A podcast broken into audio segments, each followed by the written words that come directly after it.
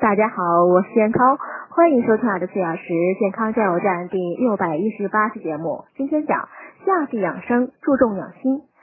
四季中呢，夏天属火，火气通于心，加上气候炎热，汗液外泄呢，易耗伤心气，令人烦躁不安。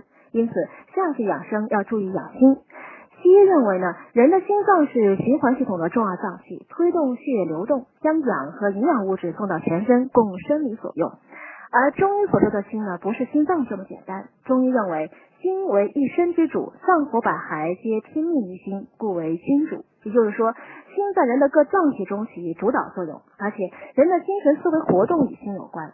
中医所说的心呢，除了心脏外，还包括心理因素。因此，夏季养生应保持淡泊宁静的心境，避免心火内生。所谓心静自然凉。立夏后养心呢，最好养成短暂午睡的习惯，以补充夜间睡眠不足。